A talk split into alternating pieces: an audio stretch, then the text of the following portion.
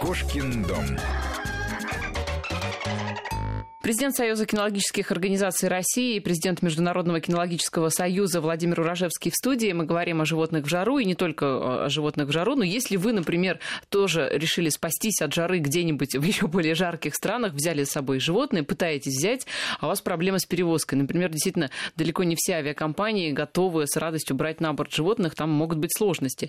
Вот здесь э, есть ли какие-то правила, либо это все на усмотрение авиакомпании? У каждой компании свои правила, но в целом они похожи. Животное, э, которое весит менее 5-7 килограмм, многие 5 компании, 7, это важно. У, у каждого компании свои требования mm-hmm. могут быть. Просто моя кошка И... где-то в районе 6, да? То есть какая-то компания ее возьмет, а да. какая-то нет. Поэтому нужно обязательно узнать требования компании. Есть такие компании, если вы летите куда-то на юг, то и как раз именно летом они отказывают вообще в перевозке животных. Почему?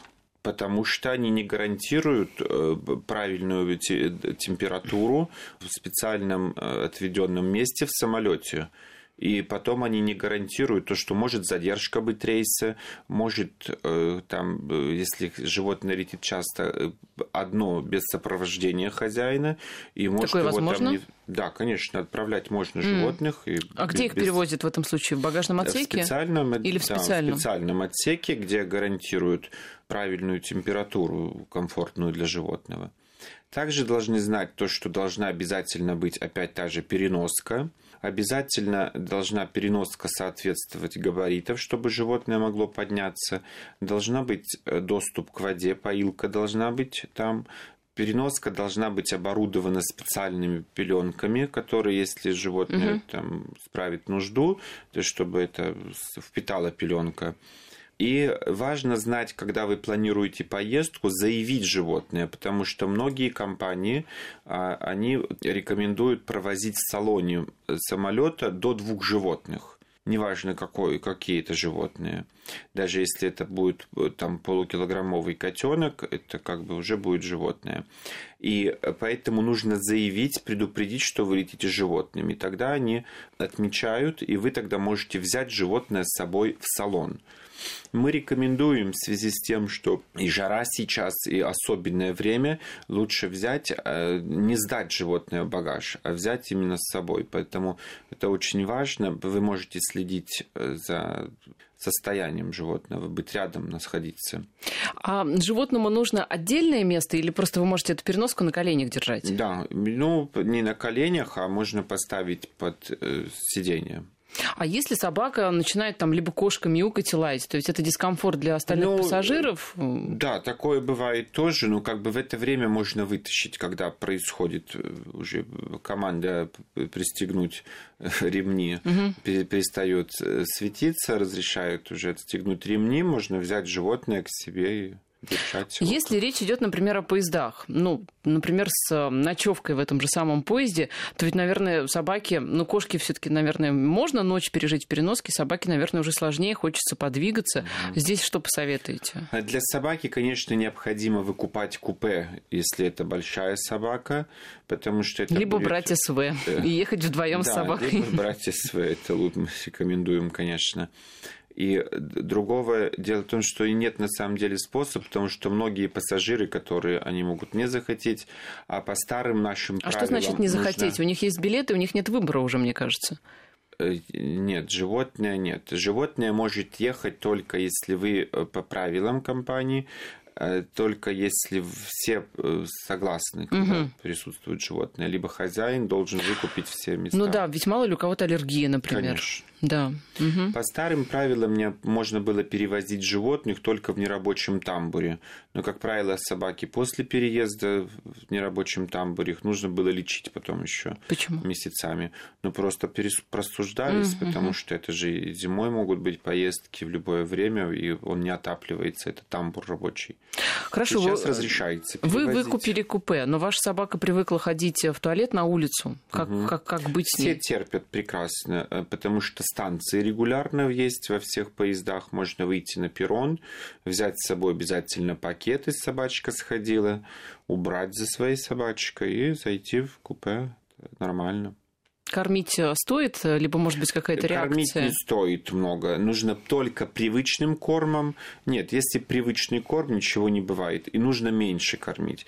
А если это недолгий переезд, то лучше даже пропустить одно кормление. Так лучше. У нас где-то минутки 3-4 остается. Я бы еще поговорила о том, а стоит ли брать домашних животных на дачу, если вы едете туда не на все лето, а кратковременные поездки, ну, например, на выходные, там, на несколько mm-hmm. дней, 2-3 дня. Ведь, с одной стороны, хорошо, чтобы там собака-кошка побегала, да, с другой стороны, вот этот переезд, этот стресс. Вы что посоветуете? Ну, очень индивидуально, потому что если мы говорим э, о владельцах, такой вопрос чаще всего задают, которые приобрели щенка. Это категорично нельзя, потому что если это ненадолго, они живут в квартире только выходные, то мы рекомендуем пройти карантин сначала. То есть животное должно полностью быть привито от чумы, гепатита, рептоспироза, аденовируса и так далее. И после этого, как пройдет карантин, после этого путешествовать. Потому что даже если это загородный э, ваш участок и огорожен, все равно есть птицы, которые могут приносить какие-то косточки вороны там из соседних участков и так так далее. И есть какой-то процент, что собака может заболеть. Угу. Поэтому ни в коем случае не стоит.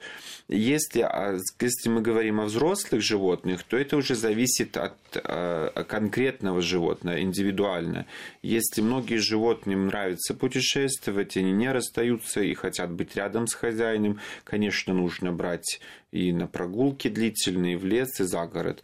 Есть и некоторые животные, вот, например, кошки, да, они очень не любят путешествия, часто не хотят, не очень тяжело переносят. Это стресс точно.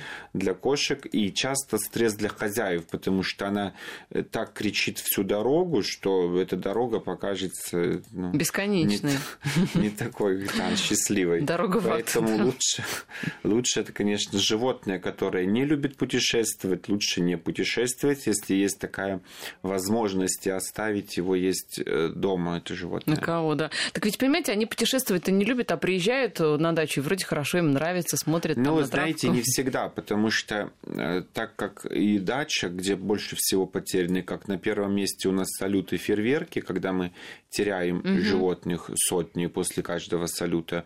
И второе это дачи, потому что многие уезжают на дачу, они привыкли, что дома никуда не девается там котенок или, а когда выпускают, он куда-то убегают, не могут найти его. Поэтому, э, если приезжает, то необходимо позаботиться о том, чтобы закрыть окна, двери, и животное должно привыкнуть, потому что оно не знает э, название улицы, не знает, что это его дом. Часто животные могут думать то, что они их привезли в какое-то угу. другое место, и, может быть, еще захотят избавиться. Поэтому, конечно, они могут иногда да, в общем... захотеть вернуться домой. Как раз Главный вывод привыкли. – это быть внимательным к своему животному в любой ситуации. Да, Я напоминаю, что в студии у нас сегодня был президент Союза кинологических кинологических организаций России, президент Международного кинологического союза, ветеринарный врач Владимир Урожевский. Владимир Александрович, спасибо за разговор. Спасибо большое вам, что пригласили. Кошкин дом.